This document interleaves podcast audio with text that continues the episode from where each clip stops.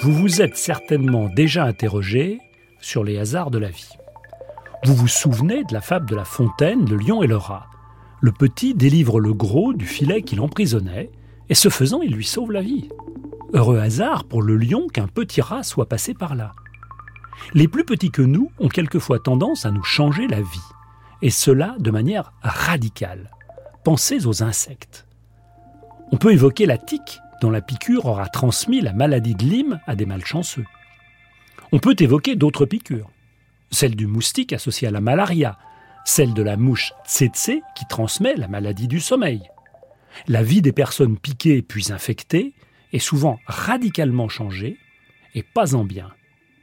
On a du mal à trouver des exemples où un petit insecte donnerait raison à la morale de la fable on a toujours besoin d'un plus petit que soi. Je vais néanmoins vous narrer aujourd'hui une assez incroyable histoire, l'histoire de quelques hommes et d'un minuscule insecte. Une histoire qui a changé la science, une histoire qui a changé la vie de deux de ses protagonistes. Vous vous attendez peut-être à une histoire de drosophiles et de savants disant J'ai découvert le mystère des gènes. Pas du tout.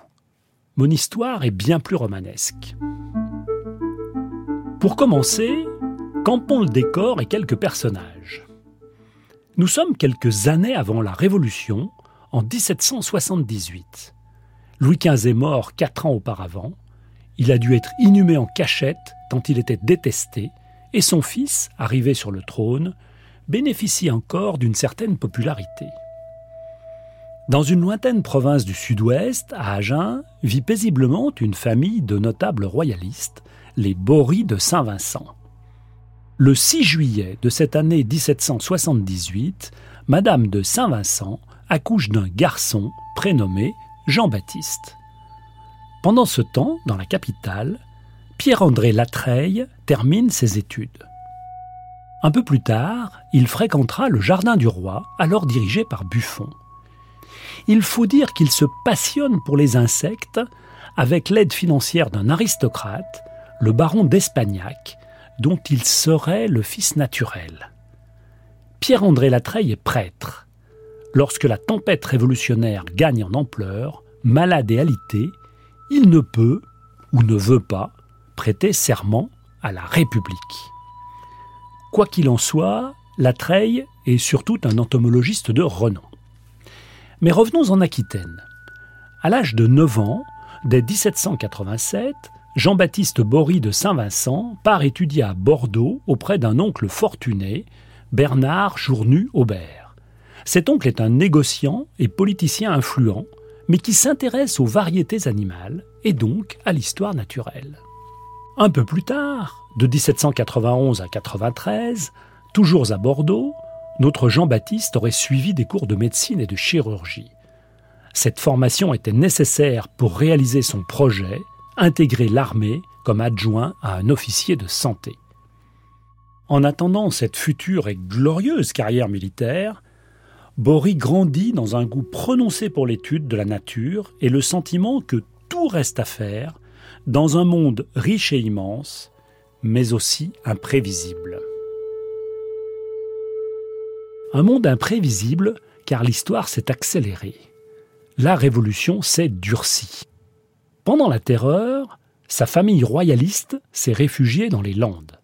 De son côté, il penche pour les idées neuves qui se font jour, mais abordons le fil de notre histoire. Nous en avons les deux principaux personnages qui vont être les acteurs d'un épisode rocambolesque dans le siècle finissant. Un insecte va entrer en scène. Comme je viens de le souligner, Latreille, malade, n'a pas pu prêter serment à la République. Or, la loi du 26 août 1792 bannit les prêtres insermentés et une autre loi du 23 avril 1793 les condamne à la déportation. Latreille est jeté en prison puis transféré à Bordeaux, d'où doit partir un bateau en direction de la Guyane. Son sort est scellé. Alors qu'il se morfond en prison, il collecte dans sa cellule un petit insecte qu'il identifie comme une nécrobie à col roux. En tout cas, c'est ce que lui-même racontera à de multiples reprises. La nécrobie à col roux, Necronia ruficolis, est un petit coléoptère au thorax brun roux, encadré par une tête et des élytres noirs, d'où son nom. Il s'agit d'une rareté, et la treille en fait état au médecin chirurgien de la prison. Ce médecin a un ami passionné et collectionneur d'insectes à qui le spécimen devrait beaucoup plaire. Vous avez compris que cet amateur d'insectes n'est autre que notre Boris, alors seulement âgé de 15 ans. Même s'il dispose de tous les ouvrages nécessaires, il n'a jamais vu un tel spécimen. La treille demande alors au médecin de révéler son nom à l'ami en question. Le message est transmis à Boris, qui, je le répète, n'a que 15 ans. Néanmoins, il sait déjà à quel point la treille est une figure importante pour l'entomologie. Il s'active, et il obtient par le truchement de son puissant oncle et de ses relations un infléchissement des juges qui acceptent de réexaminer la condamnation de la treille. Tandis qu'on étudie le dossier de la treille, les autres déportés sont embarqués à bord du Républicain, un bateau en partance pour la Guyane. L'embarquement se passe en plein hiver, le 25 décembre 1794. À peine sorti du port et entrant dans l'Atlantique, le bateau est pris dans une tempête et il coule le 26 décembre. Personne ne survivra au naufrage. Un insecte a sauvé l'entomologie.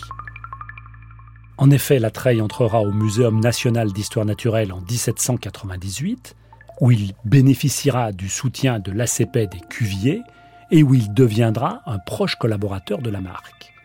Il entrera à l'Académie des sciences en 1814. Il publiera de nombreux travaux entomologiques et il contribuera à collaborer tout aussi bien avec la marque que Cuvier, ce qui, quand on connaît la distance qui les séparait, n'était pas rien. Non seulement un insecte a sauvé l'entomologie, mais ce petit coléoptère aura été à l'origine d'une amitié indéfectible entre Jean-Baptiste Bory et le plus grand entomologiste de son époque, sauvé des eaux en quelque sorte. Le pourquoi du comment, science, par Bruno David, réalisation Charles Trou.